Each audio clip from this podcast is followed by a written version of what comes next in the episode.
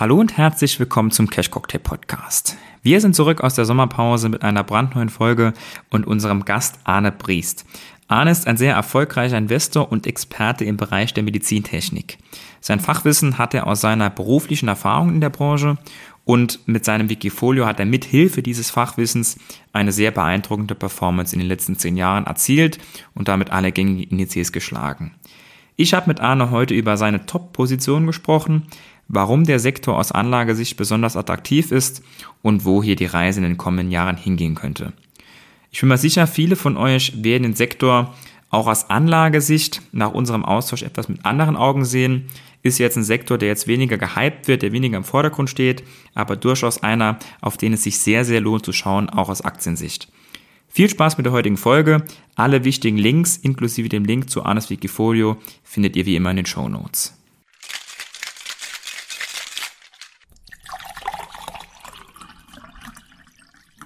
Ja, Arne, vielen Dank für deine Zeit. Bevor wir inhaltlich reinstarten, würde ich sagen, stell dich doch gerne einmal vor. Ja, vielen Dank für deine Einladung. Es ist natürlich super, hier bei euch äh, interviewt zu werden.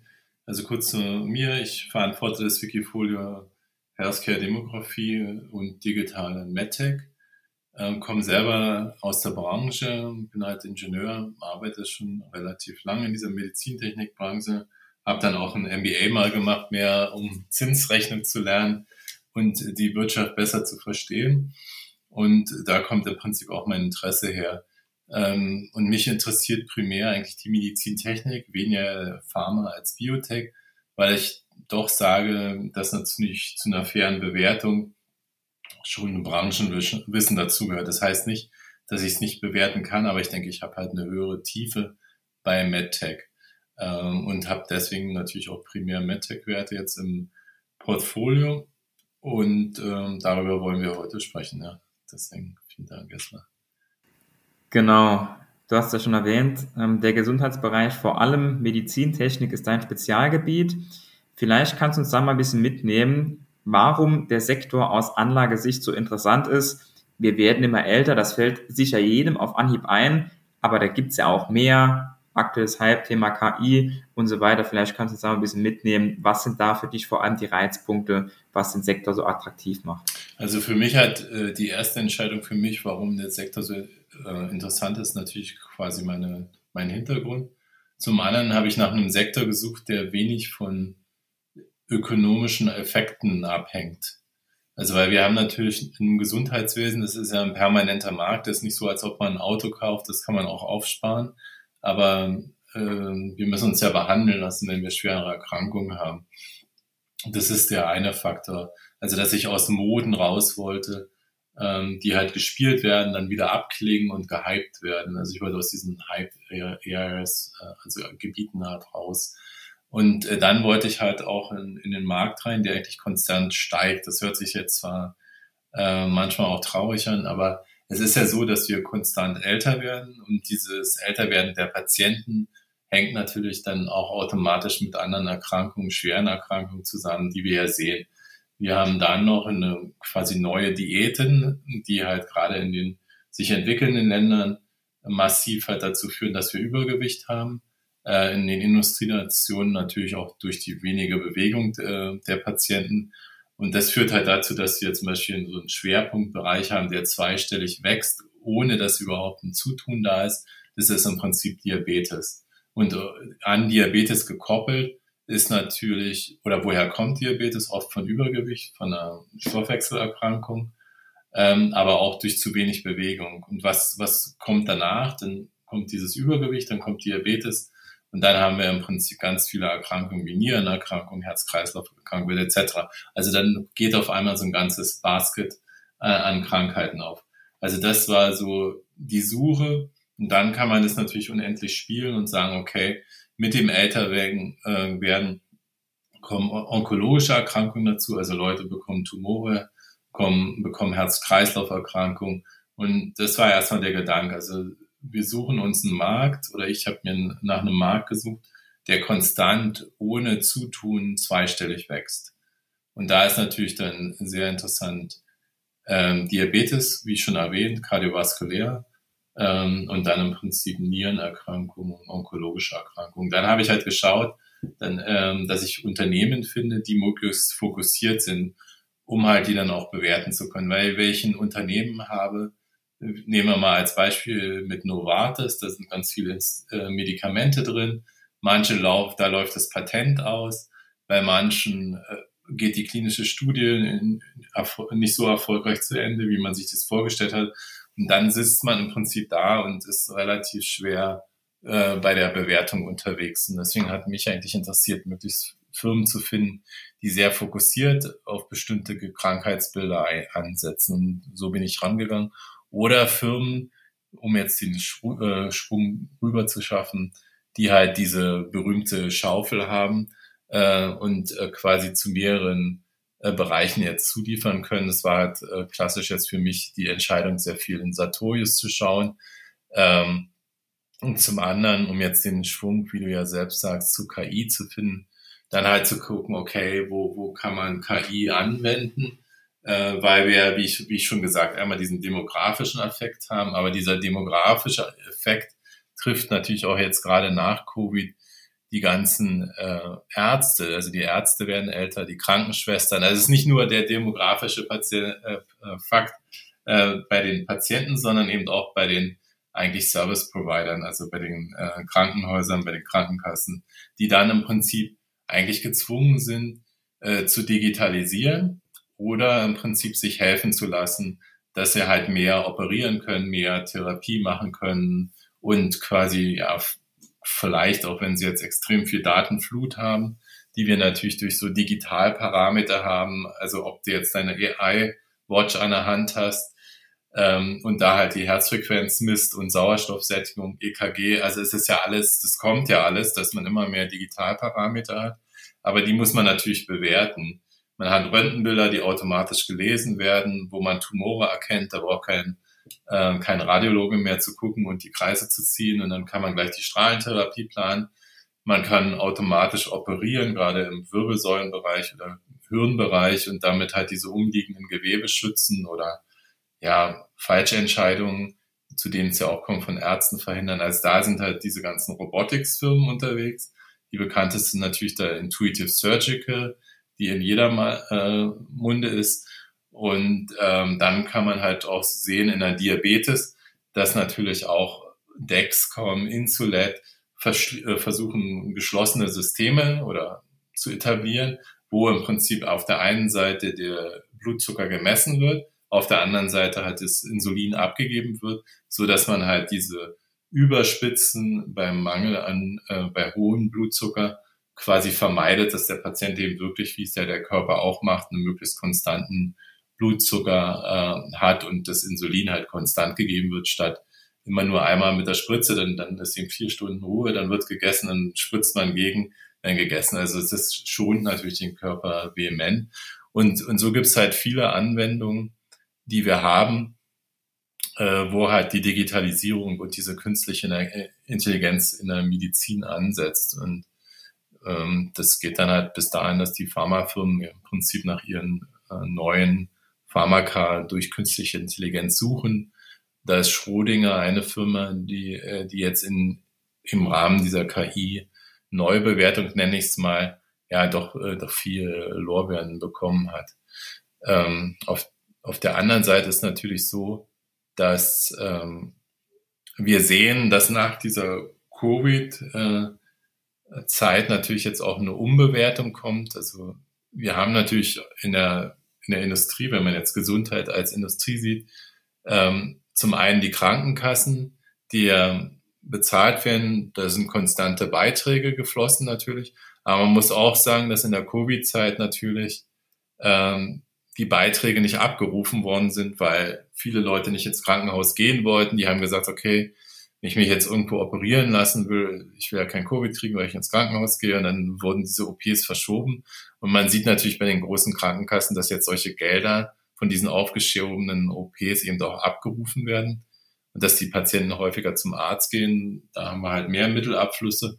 Und zum anderen sieht man halt, dass ja in der Industrie die Inflation eben auch zuschlägt, wodurch natürlich Produkte teurer werden, ähm, weil halt auch diese Lieferketten nach wie vor äh, in Unordnung sind und, und halt auch tatsächlich Personal fehlt, was in dieser Branche arbeiten kann.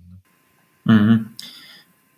Jetzt hast du ähm, schon viele Sachen angesprochen, angerissen, die bei den nächsten Fragen wären. Ich würde gern ähm, bei, bei folgendem Thema anknüpfen. Und zwar, wo die Gesundheitsbranche in zwei bis drei Jahrzehnten steht. Da hast du ja auch schon ein, ein, zwei Dinge angerissen. Vielleicht kannst du uns dabei mal ein bisschen mitnehmen, wo es da vielleicht auch positive Meilensteine geben könnte im Bereich Medizintechnik, ähm, Quantensprünge, die vielleicht für uns das Ganze auch ein bisschen verbessern. Mal noch abgesehen jetzt von der Börse, von Aktienbewertung, das besprechen wir natürlich danach auch noch. Aber jetzt mal für die Leute allgemein, ähm, das Personalthema ist natürlich auch ein sehr drängendes und auch sehr entscheidendes in dem Sektor. Wo haben wir vielleicht auch auf dem Bereich ähm, der Instrumente und sonstige Dinge beim Krankenhausaufenthalt, bei OPs und, und, und. Wo willst du da sagen, was sind da große Unterschiede, wo es da in 20, 30 Jahren vielleicht deutlich vorangehen wird?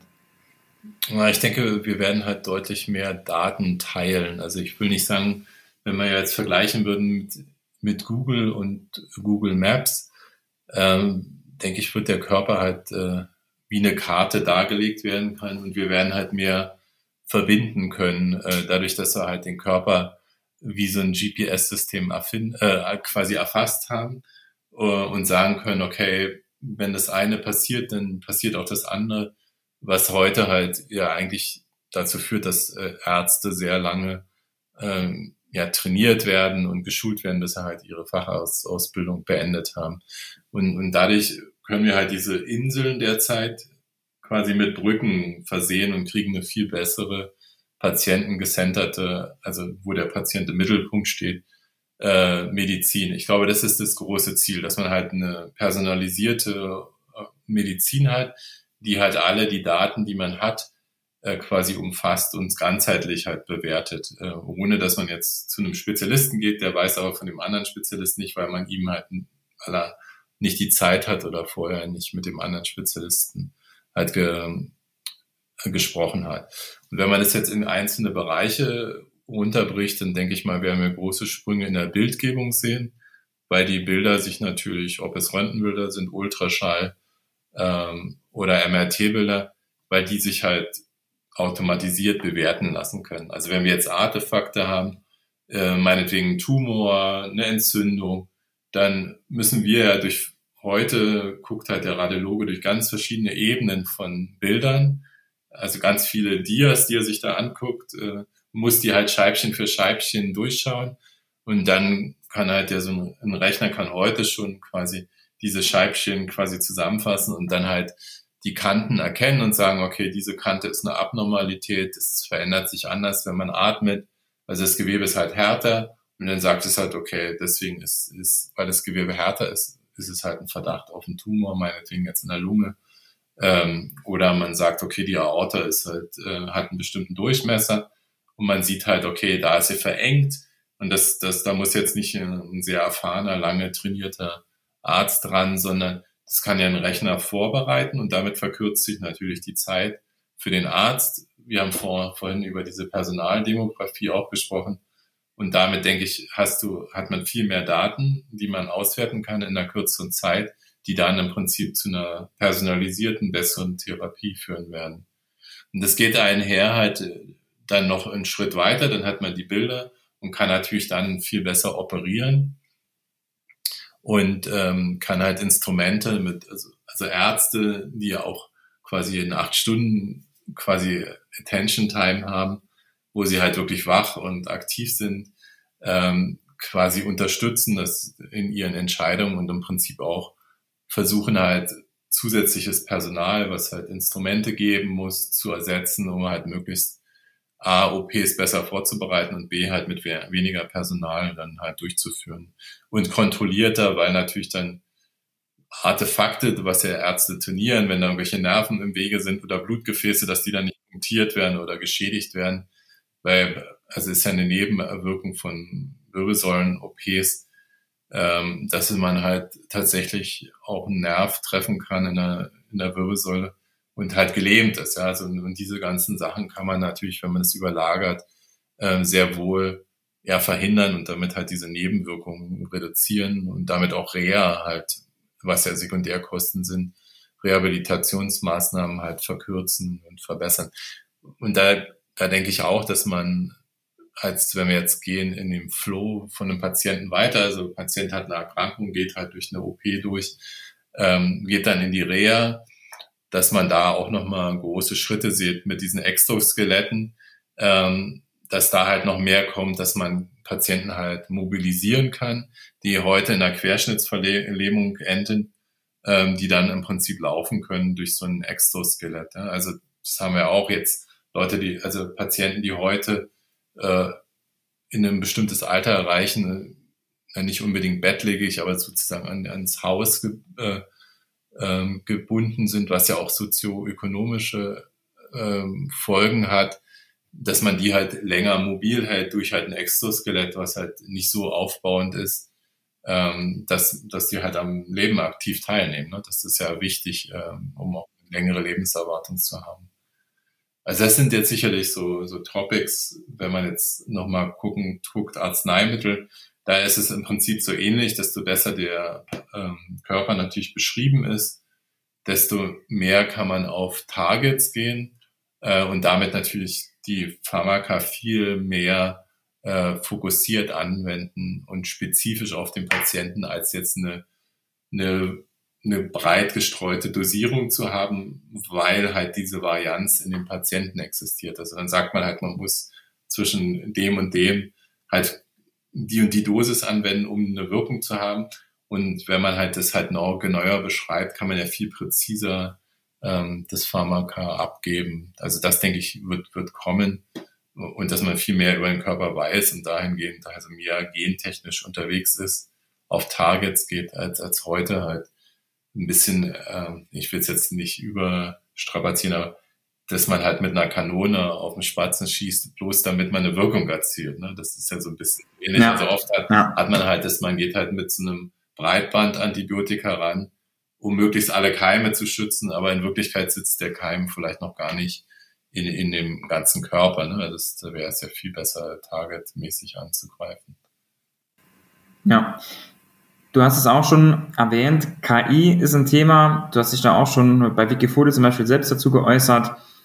Jetzt für mich als Außenstehenden, abgesehen von den spezifischen Themen, wo KI sowieso direkt relevant ist, bei der Erkennung von MAT-Bildern und so weiter, dann denke ich mir, es gibt so viele Branchen, da wird das Thema KI so extrem gehypt, künstliche Intelligenz, und da ist einfach oft das Problem, dass die Unternehmen nicht gut genug an Daten kommen. Zum Beispiel, welche die Software entwickeln, die benötigen dann Partner, die Daten hergeben. Daten sind aber auch sehr, sehr wertvoll.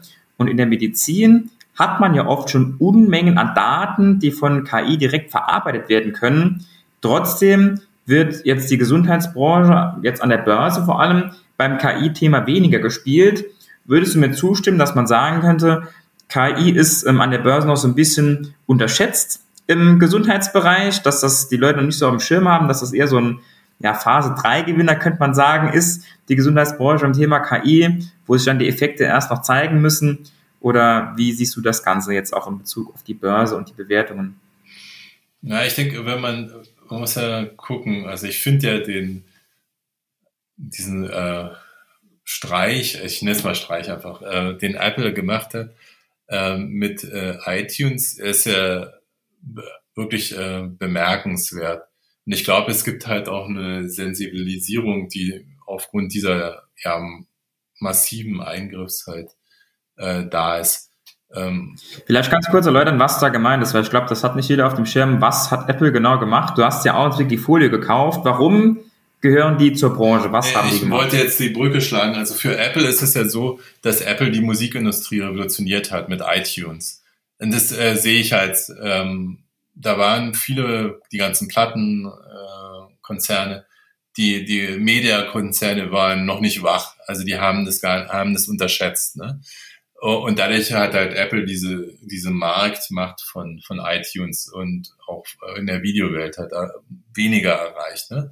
Ähm, wenn ich das jetzt auf die Medizin überspiele, würde ich halt sagen, dass, dass die Medizin A erstmal sehr viele Player hat. Also die Player sind halt Krankenkassen, die Firmen, die Ärzte, Ärzteverbände. Und dass man da halt schon deutlich vorsichtiger ist, auch viel mehr ausgebildet, der Patient, was die Freigabe von Daten bedeutet.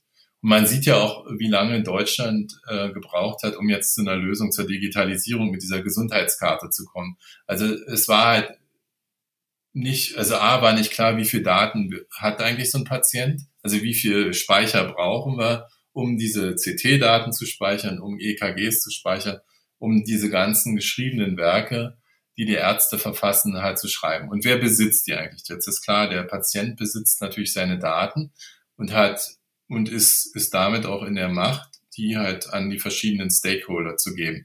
Und ich denke mal, dieses Abstrakte, dass man halt extrem viele äh, Player in diesem Markt hat, ähm, macht es halt so schwierig. Und zum anderen ist halt ungeklärt, wie man diese Leistung halt abrechnen kann als Arzt.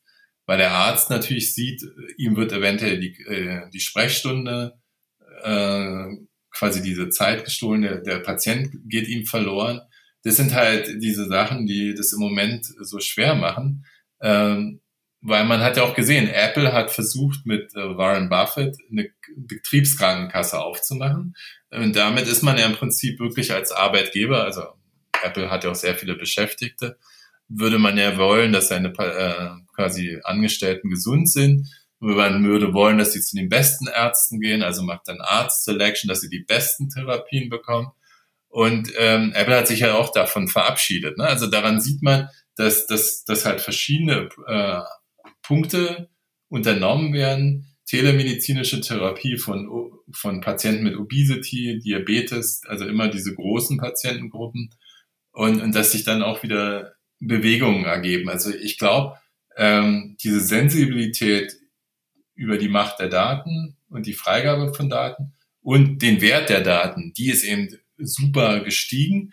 Und bei Gesundheit, ich glaube, da geht es uns alle an, äh, ähnlich wie bei Finanzen. Ähm, aber ich denke mal, das ist nochmal eine, eine andere Nummer. Ne? Das, das, man überlegt sich natürlich, okay, gibt man jetzt einer Krankenkasse all seine Daten? Also dann wissen sie auch, wie krank man ist. Ähm, was natürlich dann auch die Angst bewirkt, dass man natürlich dann als Patient bewertet wird und, und Risiko besser abgeschätzt werden kann. Also ich denke mal, dass das macht es halt schwierig. Deswegen hatte ich mich auch entschieden, dieses äh, separate Wikifolio für Digital Health zu machen, um es für mich selbst auch zu bewerten. Ne? Also weil ich finde es auch sehr interessant, aber ich denke, diese Business Cases sind halt schwer, schwierig zu rechnen und, und wir stehen erst am Anfang. Also um deine Frage endgültig zu beantworten, ich denke, wir sehen das, aber wir brauchen halt Zeit, ja, und, und das, das diese, ja, die Leute entwickeln sich ja auch weiter. Also man sieht es ja beim Autofahren, da sieht man halt, der, der viele Daten besitzt, wie Tesla, ist halt äh, ganz anders bewertet als ein herkömmlicher Autohersteller. Also nach meiner Meinung jetzt. Also ich meine, ja, ja, absolut, absolut.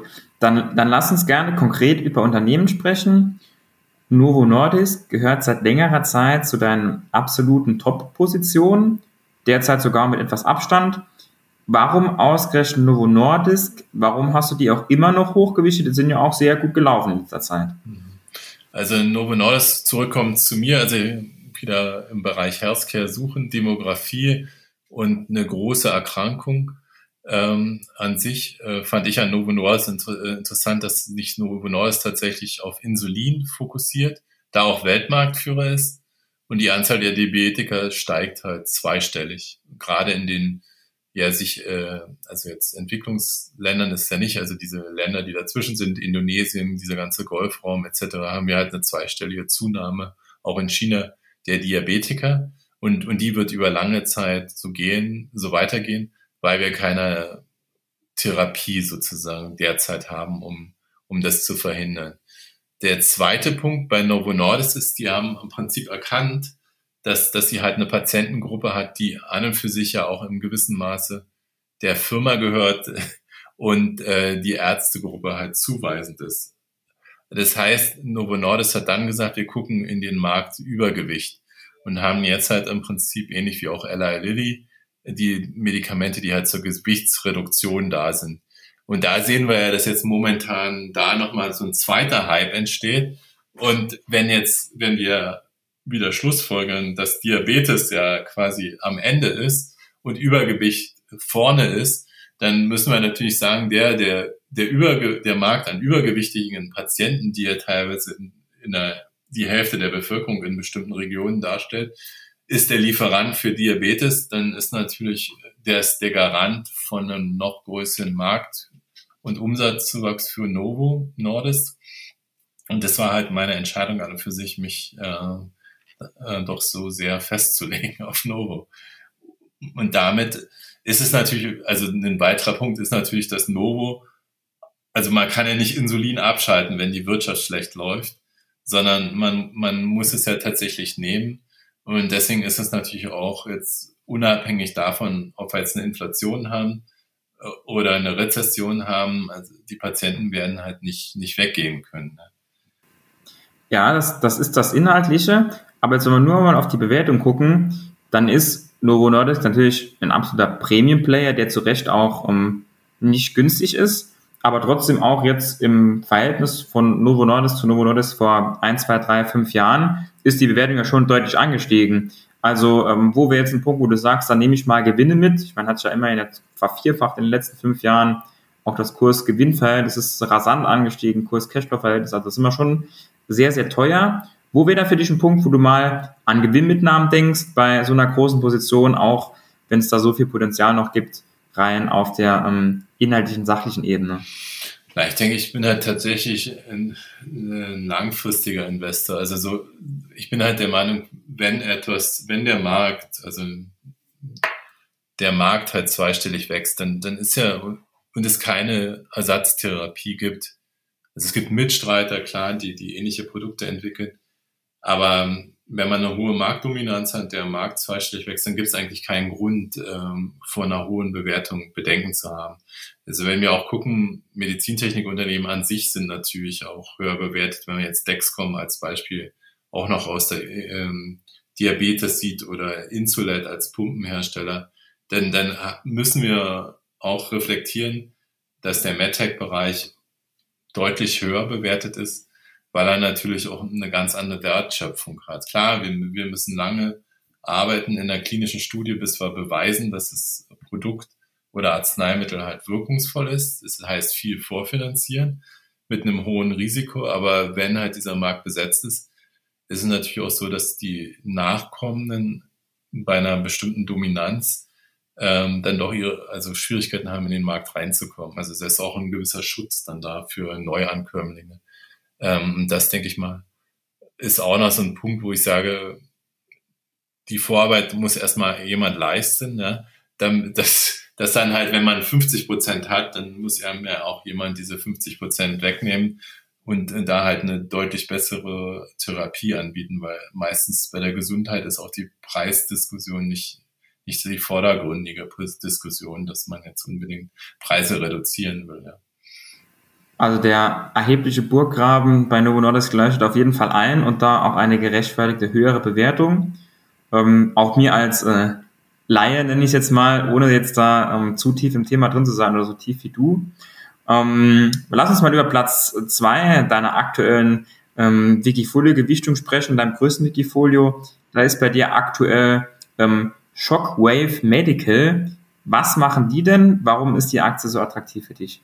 Also dann gucken wir erstmal nach der Krankheit. Also das äh, Shockwave beschäftigt sich mit Herz-Kreislauf-Erkrankungen, ähm, im Speziellen mit Arteriosklerose. Das sind halt Verkalkungen, die dazu führen, dass sich Gefäße schließen.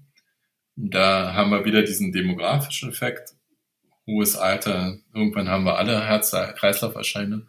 Ähm, und es geht darum, im Prinzip Gefäße aufzudehnen. Also man sagt, wir verkalken, müssen wir wieder den alten Durchmesser herstellen. Und im Moment gibt's halt im Wesentlichen zwei Haupttechniken. Das eine ist, man geht mit einem ganz normalen Hochdruckballon rein, crackt sozusagen die, den Kalk auf und dann federt teilweise das Gefäß zurück, teilweise vernarbt es und man hat einen größeren Durchmesser und es hält auch äh, für eine Weile. Aber im Prinzip führt natürlich diese Vernarbung dazu, ähnlich wie du es manchmal siehst, wenn man sich schneidet, dass es halt zu so einem Narbüberwulst kommt, dass es halt diesen Narbüberwulst dann halt bei den Patienten gibt. Und Shockwave hat halt gesagt, ähnlich wie beim Nierenstein, dass man das halt noch mit Ultraschall überlagert, diese Ballonbehandlung. und natürlich mit diesem Ultraschall viel fein granularer diesen Kalk entfernen kann, also öffnen kann und an und für sich auch viel äh, mit weniger Druck arbeiten kann, so dass man halt weniger Beschädigung der Gefäßwand hat, also diese Nachwulst als Beispiel jetzt nicht entsteht. Und das Gute ist halt, dass wir diese Ballons natürlich am ganzen Körper anwenden, einmal in den Herz-Kreis-Gefäßen, in den Gefäßen am Bein, äh, die ja oft zugehen, so diabetischen Fuß kennt ja jeder von Begrifflichkeiten.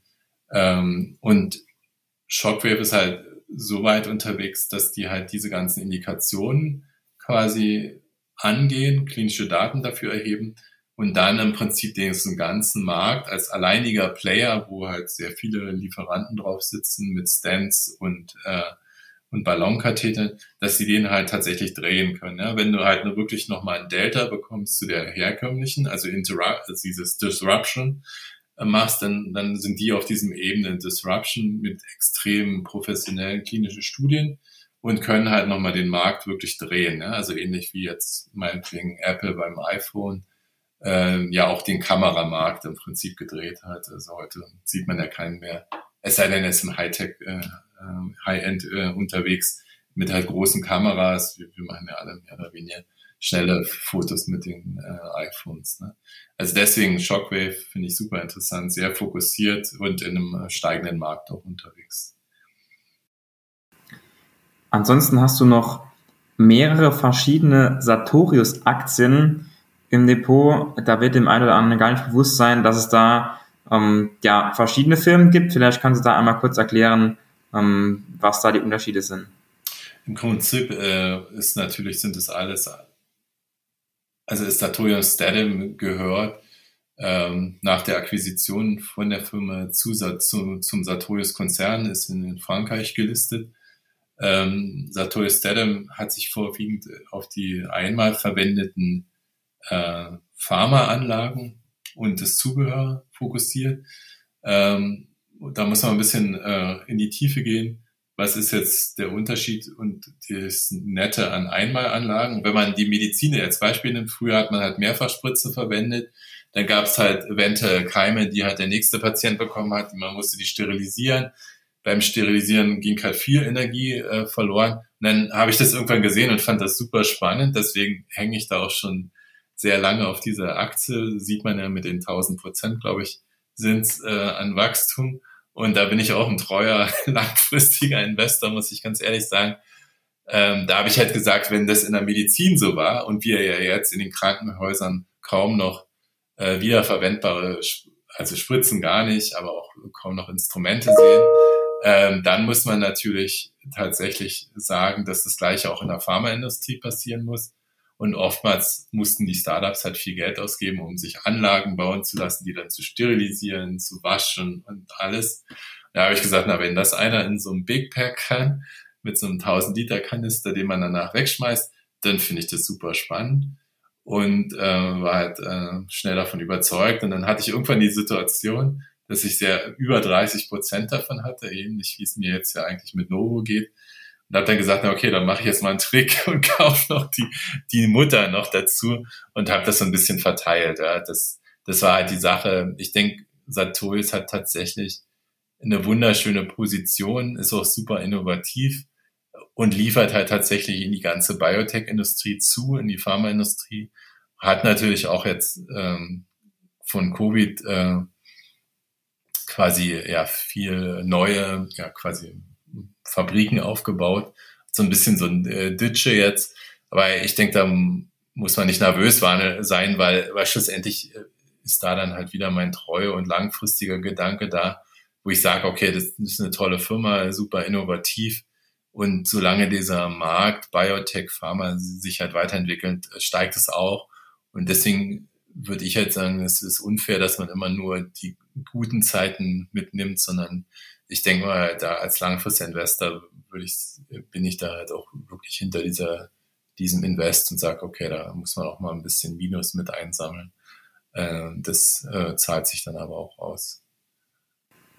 Okay, dann hätten wir noch zwei User-Fragen, wo ich mir ähm, nach deinen bisherigen Ausführungen zwar einen Teil der Antwort schon denken kann, aber ich stelle es natürlich trotzdem. Ähm, es geht um zwei Unternehmen. Zum einen ähm, geht es um BioNTech. Was hältst du von BioNTech? Warum bist du da nicht investiert?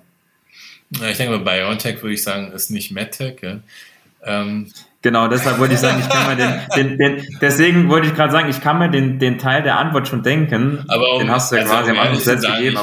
Ich habe es äh, genau. privat, bin ich schon in, in BioNTech äh, investiert, aber ich denke, man muss halt auch authentisch nach außen vertreten können. Also mein Gedanke zu BioNTech ist eher super Hilfe während dieser Covid-Krise, super interessante neue Technologie, ähnlich wie moderne. Ähm, super Logistik mit einem starken Partner, also Pfizer, die natürlich dann auch sofort dieses Produkt äh, in der Logistik äh, in alle Länder verteilen konnten. Ähm, und ich denke, da ist, sind halt super viele klinische Studien am Laufen im Bereich Onkologie. Ähm, und ich denke, man muss halt jetzt Geduld haben. Ähm, und da kann auch, kann es auch zu Rückschlägen kommen. Aber ich denke, in, in einem zwei bis fünf Jahreszeitraum ist es eine, eine super Investition, die ich äh, privat auch voll verteidigen kann. Aber wie gesagt, nicht ins Wikifolio aufnehmen, um authentisch zu bleiben. Okay, okay. Ja, dass das äh, Medizintechnik ähm, nicht direkt betrifft, wird, denke ich, jedem einleuchten. Ähm, zweites Unternehmen, was nachgefragt wurde, war ähm, das australische Unternehmen Clinuvel. Kennst du die? Hast du die schon mal näher ins Auge gefasst oder sind die dir unbekannt?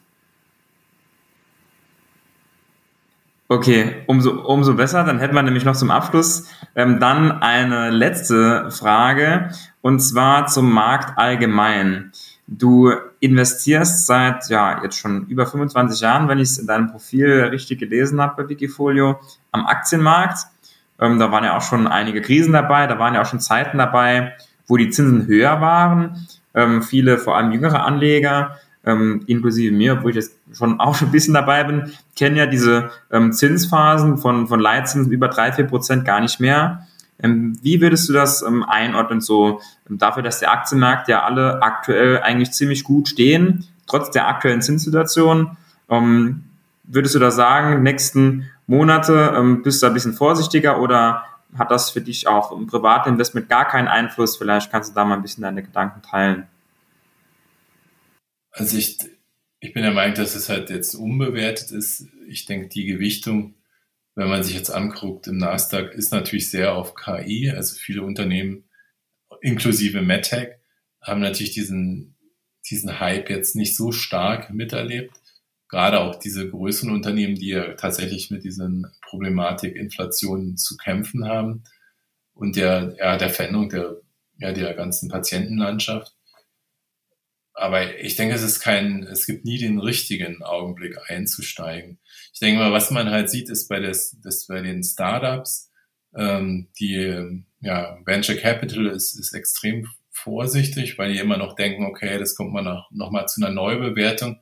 Die Investoren, die halt Venture Capital versorgen, ähm, sind auch noch vorsichtig, weil sie sagen, okay, viele Unternehmen sind noch, noch zu hoch bewertet, äh, wenn man jetzt die Zinslandschaft in, im Hinterkopf hat und ja auch sieht, dass man anders investieren kann.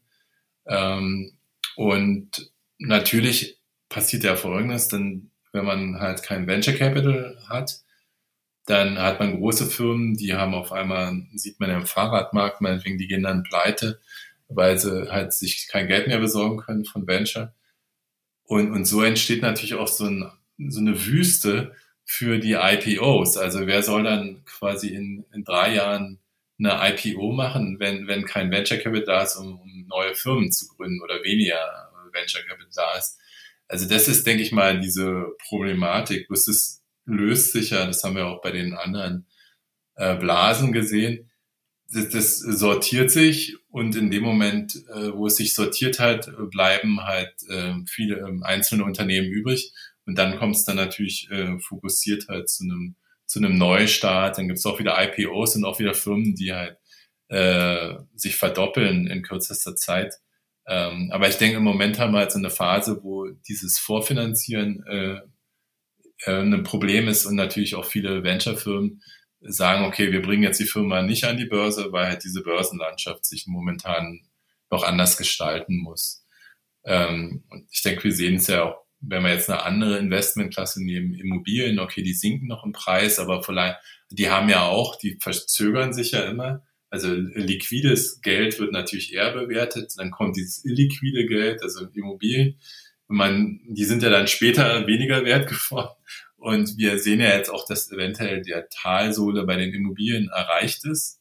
Wir sehen halt, dass die, dass die jetzt einfacher bewertet werden können, weil die Zinsen klarer, also sicher abzeichnet, dass die, der Zinssatz nicht deutlich mehr steigen wird. Also er hat sich ja vervierfacht, wenn wir jetzt äh, zurückgucken. Äh, und damit kommen wir ja dann halt zum Wendepunkt.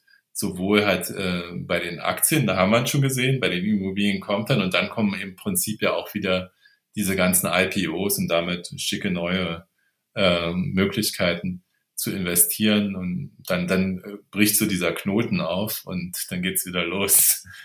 Aber ich denke, wir sind in einer guten Zeit unterwegs. Also das, das, der Knoten platzt. Vielleicht noch am Ende des Jahres. Okay, auf jeden Fall ähm, kann man, denke ich, im ganzen Gespräch raushören, eine gewisse grundoptimistische Einstellung bei dir finde ich auf jeden Fall gut, ist mir viel lieber als eine grundpessimistische Einstellung. Und da bleibt mir abschließend auf jeden Fall zu sagen, Arne, vielen Dank für deine Zeit und ähm, deine weitreichenden Infos. Hat, denke ich, jeder irgendwas für sich mitnehmen können, was er noch nicht gewusst hat. Ähm, ja, und hoffentlich bis bald mal. Ja, vielen Dank, Lukas, und ja, viel Erfolg auf deinem Weg weiter. Super Tool, was du da geschaffen hast. Danke.